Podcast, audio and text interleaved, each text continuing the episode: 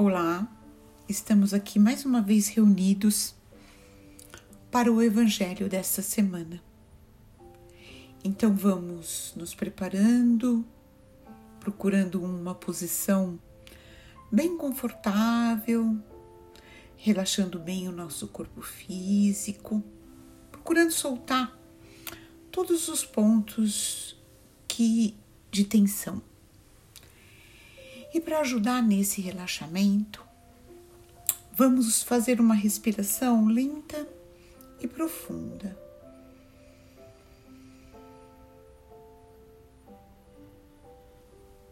Mais uma vez, outra respiração lenta e profunda.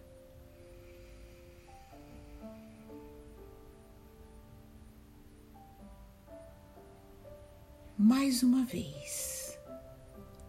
Outra respiração lenta e profunda. E dessa forma, já conseguimos perceber ao nosso lado a presença do nosso mentor individual. Esse amigo designado por Deus para acompanhar a nossa jornada e nos auxiliar. Sempre que nos dispusermos a isso, sempre que solicitarmos a sua ajuda. Percebemos também a presença do mentor do nosso lar, esse amigo que se ofereceu para acompanhar esse grupo de pessoas que em algum momento na espiritualidade decidiram vir juntas. Agradecemos a sua dedicação, o seu empenho. E em seguida, vamos nos ligando com as equipes de higienização e proteção de ambientes pedimos a esses amigos que façam um repasse em todos os cômodos do nosso lar, do local onde vivemos, e que nesse repasse possam ser removidas as negatividades, deixando o ambiente mais propício para a leitura do Evangelho.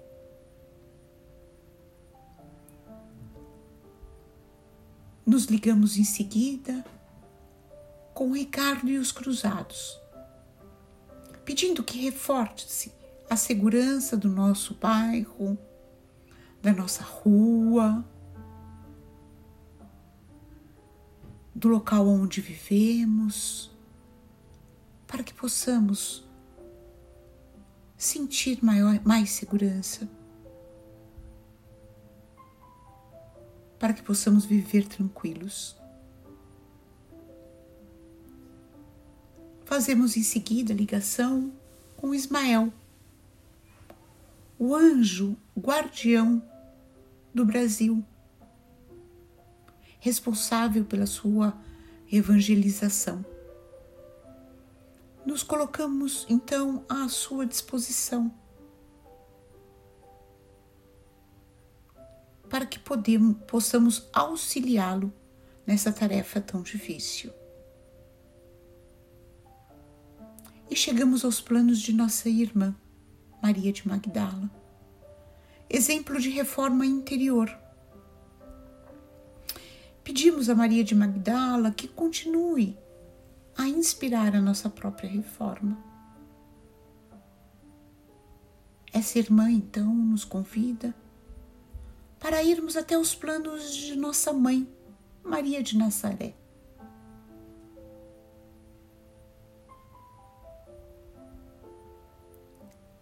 Maria de Nazaré nos envolve com seu manto azul de luz, nos aconchega junto ao seu coração.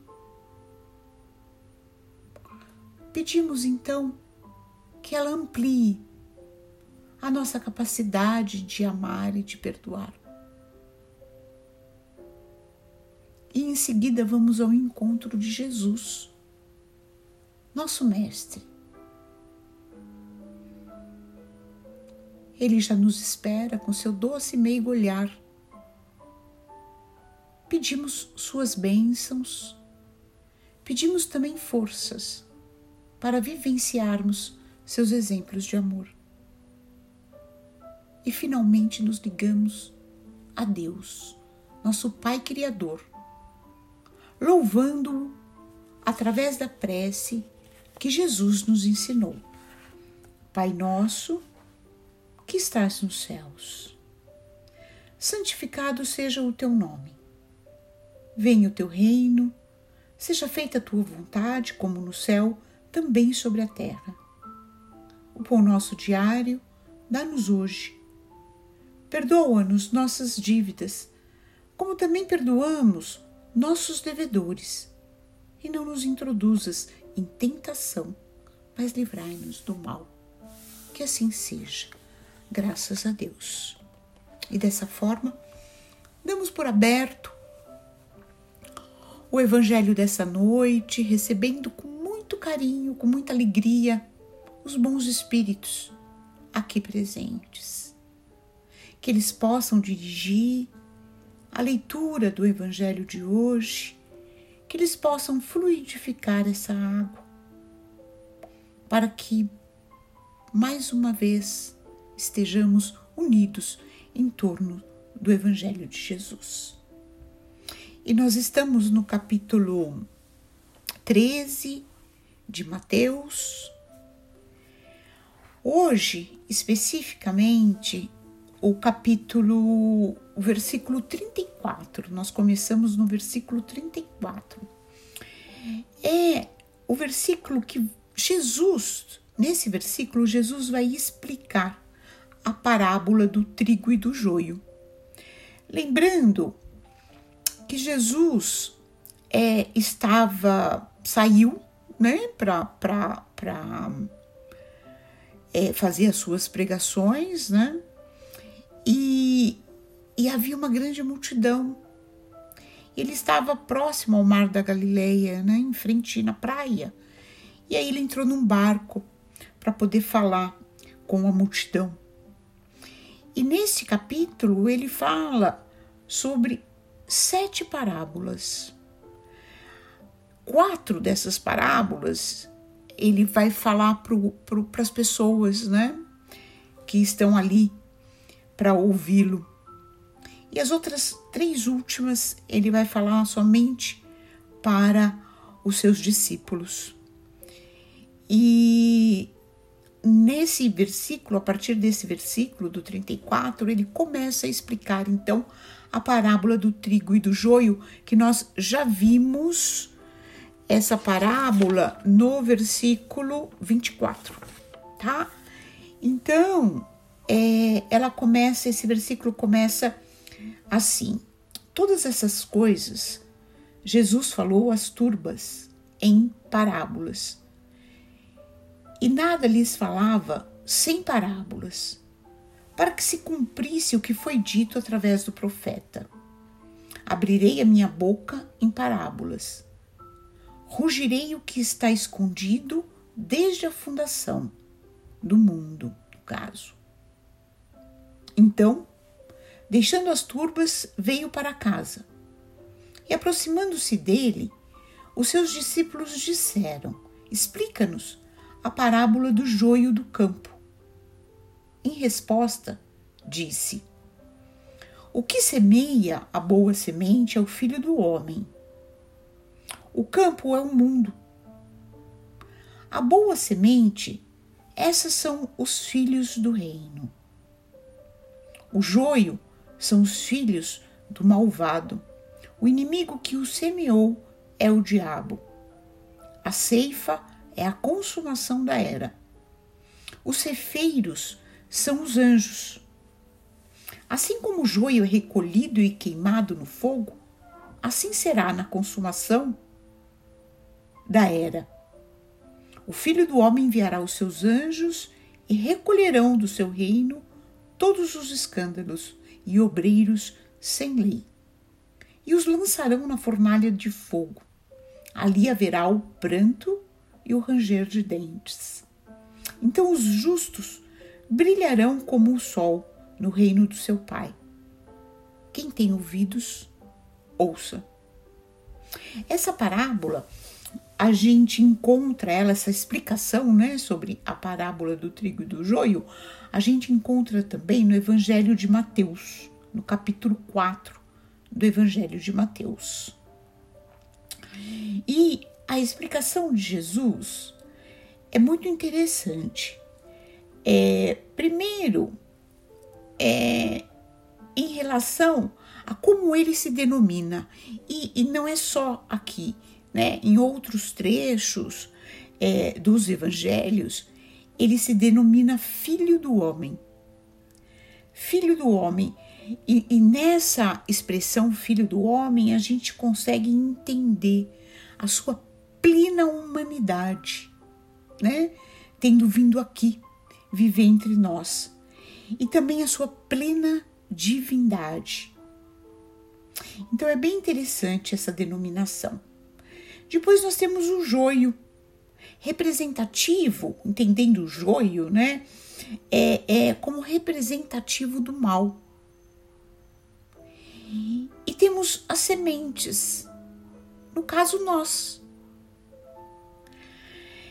É, e a semente e, o, e esse joio, né, esse mal, ele tá misturado com o, o, os maus estão misturados com os bons, né? Que é mais ou menos é muito representativo do que vivemos hoje. Então nós estamos num mundo, somos num planeta, né? Somos todos sementes, como filhos de Deus que somos, e entre nós, nós temos os bons, temos os que estão lutando para isso, temos os maus, temos os que estão lutando contra a própria maldade e temos aqueles que ainda perseveram no mal.